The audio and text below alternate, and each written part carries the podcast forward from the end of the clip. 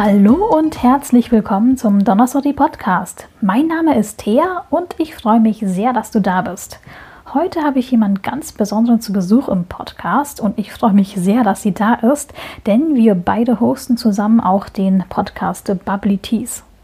Hallo, ich heiße Tudin Nguyen, bin freie Tanztheaterpädagogin, Aktivistin und Lehramtsstudentin und arbeite in der kulturellen und politischen Bildung, vor allem zu den Themen Antirassismus, Empowerment und antiasiatischen Rassismus. Und ich bin ehrenamtlich unter anderem bei Currentation aktiv. Currentation ist eine postmigrantische Selbstorganisation und ein Netzwerk für asiatisch-deutsche Perspektiven nochmals ein herzliches Willkommen bei mir im Donnerstag Podcast. Ich freue mich wirklich sehr, dass du da bist. Lass mich gleich in meine Fragerei einsteigen. Was würdest du deinem zehnjährigen Ich mitteilen, wenn du die Gelegenheit dazu bekommen würdest? Ich würde meinem zehnjährigen Ich mitteilen, dass es okay und richtig ist, dass ich wütend und verletzt bin, wenn die Kinder in meiner Schule mich wieder rassistisch diskriminieren und das in vermeintliche Witze und beleidigende Sprüche und Gesten verpacken. Ein bisschen traurig, dass das mein erster Gedanke ist, aber ja, das würde ich meinem zehnjährigen Ich mitteilen. Du bist ja als Aktivistin, Trainerin, Speakerin super aktiv.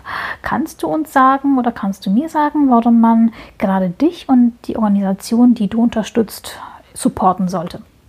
Die Organisation Currentation sollten auf jeden Fall alle unterstützen, weil wir nicht nur zu den Themen Empowerment und Vernetzung für die asiatisch-deutsche Community arbeiten, sondern auch, weil wir im Bereich Politik und politische Bildung, Kultur und Medien arbeiten, auch zu den Themen antiasiatischen Rassismus, Migrationsgeschichten und Widerstände und ganz verschiedene Projekte durchführen. Also zum Beispiel das kommende Asian Film Festival in Berlin in 2021, aber auch Workshops im Rahmen vom Projekt MEGA. MEGA steht für Media and Empowerment for German Asians, das bundesländerübergreifend stattfindet. Und mich sollten Leute unterstützen, weil ich Seminare und Vorträge zu antiasiatischen Rassismus gebe und auch Theater- und Tanztheater-Workshops zu den Themen Antirassismus, Empowerment und Allyship gebe. Gab es Ereignisse, die dich in der Arbeit gegen antiasiatischen Rassismus in der letzten Zeit besonders gefreut oder aufgebracht haben? Ja, aufgebracht sehr viel. Ganz aktuell die antiasiatischen rassistischen Aussagen und Tweets von Martin Sonneborn von Die Partei Anfang Januar 2021.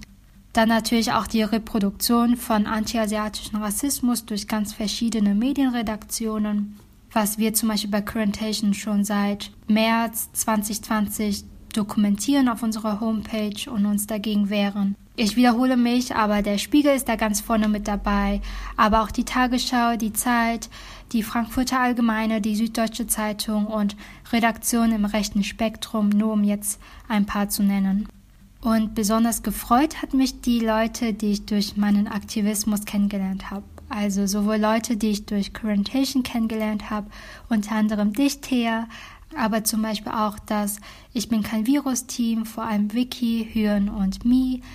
Und ich bin auch voll happy, dass ich zum Beispiel Nile, Lia Yu, Victoria Linnea, Fung Jan und Mai Apasiri kennenlernen durfte. Jetzt kommt etwas Spannendes. Wie würdest du deine Arbeit ähm, oder Aktivismus in einem einzigen Wort beschreiben? Und mit welchem einzelnen Wort beschreibt man dich am besten? Widerstandsfähig, leidenschaftlich. Jetzt kommen wir zu einer Frage, die mich persönlich auch interessiert, weil ich auch zum Teil davon betroffen bin. Wie gehst du als Trainerin und Aktivistin mit äh, Stress und diesen rechten Trollen um, mit denen du unweigerlich konfrontiert wirst? Und ähm, es gibt ja auch andere Aktivistinnen, die genauso betroffen sind von rechter Hetze und ja, diesem ganzen Stress, der sich da damit äh, verbindet. Ja, gute Frage. Online, vor allem bei Twitter, interagiere ich erst gar nicht mit irgendwelchen rechten Accounts. Also wenn überhaupt, setze ich meinen Tweet kommentarlos drunter, dass ich in 2021 keine weißen Menschen mehr haben will, die Rassismus betroffenen Rassismus erklären wollen. Oder je nach Kontext auch den Tweet, dass ich in 2021 keine Menschen mehr haben will, die nicht von antiasiatischen Rassismus betroffen sind und Betroffenen von antiasiatischen Rassismus erklären wollen, was antiasiatischer Rassismus ist. Auch nicht, wenn diese Person eine in Anführungszeichen asiatische Partnerin haben und oder so und so viele Jahre in, in Anführungszeichen Asien gelebt haben. Also solche Leute sind wirklich sehr nervig. Blocken hilft auch sehr gut. Und bei großen Accounts, die sich rassistisch äußern, schreibe ich oft schon etwas dazu, manchmal dann als Screenshot und meistens zensiert, damit ich die rassistischen Aussagen nicht noch weiter reproduziere und den Tweets von der Person nicht noch mehr Reichweite gebe. Und oft retweete ich aber auch schon bereits Gesagtes von Leuten, die sich gegen diese rassistischen Aussagen wehren. Und mit Stress versuche ich so umzugehen, dass ich besser auf mich achte und die Dinge tue, die mir in dem Moment gut tun, sei es Sport machen, Musik machen oder tanzen, Skincare, was leckeres kochen und essen oder mit meinen Freundinnen telefonieren oder so. Und immer mal wieder oder zu bestimmten Zeiten eine Social Media Pause machen, sowie frische Luft und spazieren gehen, hilft mir auch sehr gut. Ich habe gelesen, dass du auch tanzt. Wie bist du denn eigentlich zum Tanz gekommen?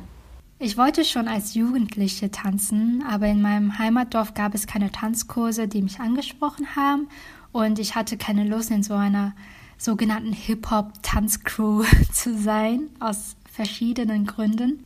Und irgendwann habe ich versucht, mir Choreografien über YouTube-Videos beizubringen oder irgendwie nachzutanzen. Und so richtig zum Tanzen kam ich erst mit 19 Jahren nach meinem Abi, als ich dann auch regelmäßig nach Köln und Düsseldorf fahren konnte, um mit anderen TänzerInnen, mit denen ich damals befreundet war, zu trainieren und hatte dann durch meine Nebenjobs auch genug Geld und die passende Tanzschule für mich gefunden, um Tanzunterricht zu nehmen, sowie an weiteren Tanzworkshops teilzunehmen. Und ich hatte damals mit Locking angefangen und hatte dann Unterricht in zeitgenössischer Tanz und Elektrodance. Und dann habe ich viele unterschiedliche Urban Dance Styles ausprobiert und habe daraus dann versucht, meinen eigenen Stil irgendwie zu finden und kam da durch meine Ausbildung damals und durchs Theaterspielen dann auch zum Tanztheater und habe dann so irgendwie angefangen, auch im Bereich Tanztheater zu arbeiten.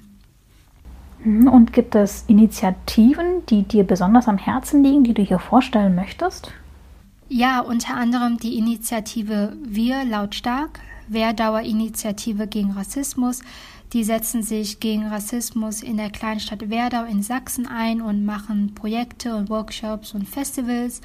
Und ich habe die Initiative durch Currentation kennengelernt, weil ich in 2020 einen Tanztheater-Workshop zu Antirassismus und Empowerment in Kooperation mit Currentation und der Initiative Wir gegeben habe. Und die unterstütze ich sehr gerne und es wäre schön, wenn alle anderen die Initiative auch unterstützen. Ich bin ziemlich sicher, dass du in deiner Arbeit als Trainerin, ähm, als Speakerin und Aktivistin äh, vieles mitgemacht hast und vieles erlebt hast. Gibt es denn interessante Geschichten aus dem Aktivismus, die du erlebt hast und die du uns erzählen könntest? Ja, interessante Geschichten gibt es da schon ein paar. Also das geht von ungerechter Behandlung seitens Medienredaktion gegen mich persönlich bis hin zu vielen positiven oder lustigen Geschichten durch meine Vorträge oder auch als Gästin bei einer Podiumsdiskussion zu Rassismus in der Anne-Frank-Bildungsstätte, wo ich auch super nervös war und mich aber voll auf die Einladung gefreut habe. Gab es denn für dich so Hürden, die du während deines Aktivismus oder mit deinem Aktivismus überwinden musstest? Ja, eine Hürde ist, mich immer wieder daran zu erinnern, warum ich mir das alles antue und warum ich aktivistisch arbeite und auch weiterhin aktivistisch sein will. Und eine weitere Hürde war auch Interviews zu geben, vor allem Live-Interviews oder Radio-Interviews, und besonders am Anfang war ich sehr nervös, weil ich die richtigen Worte finden wollte. Ja, jetzt können wir vielleicht für einen Moment ähm, Deutschland äh, verlassen.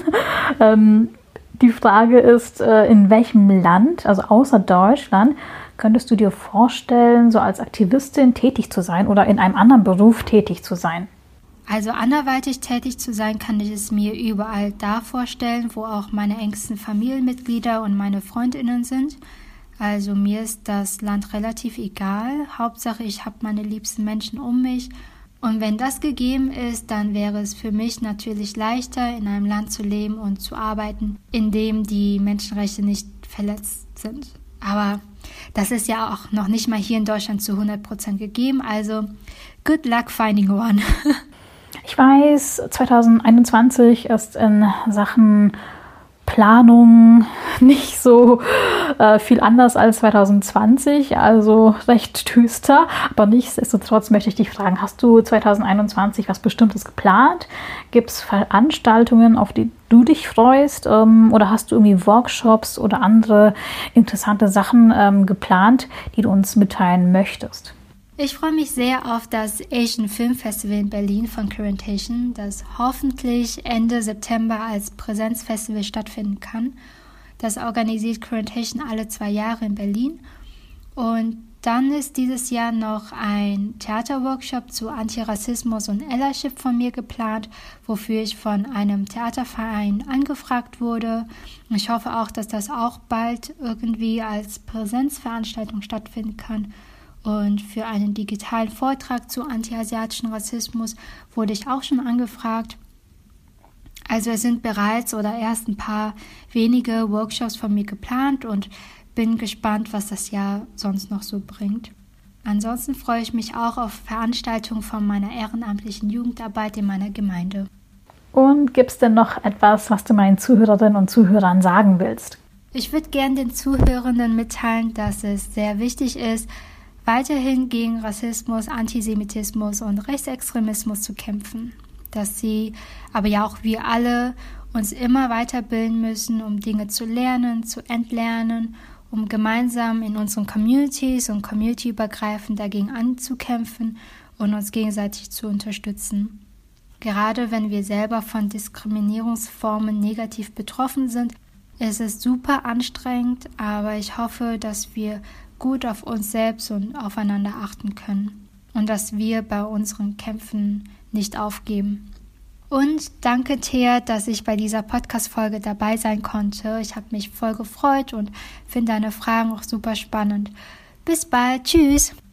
Vielen, vielen Dank. Ich habe mich sehr gefreut, dieses Gespräch zu führen. Und ja, wenn du, liebe Zuhörerinnen und Zuhörer, interessiert bist, kannst du in meine Show Notes reinschauen. Ich habe alle Links und Social Media Handles unten aufgelistet. Dort findest du mehr Infos. Ja, ich hoffe, dir hat die Episode gefallen und ich hoffe, du kommst bald wieder. Bis demnächst. Tschüss.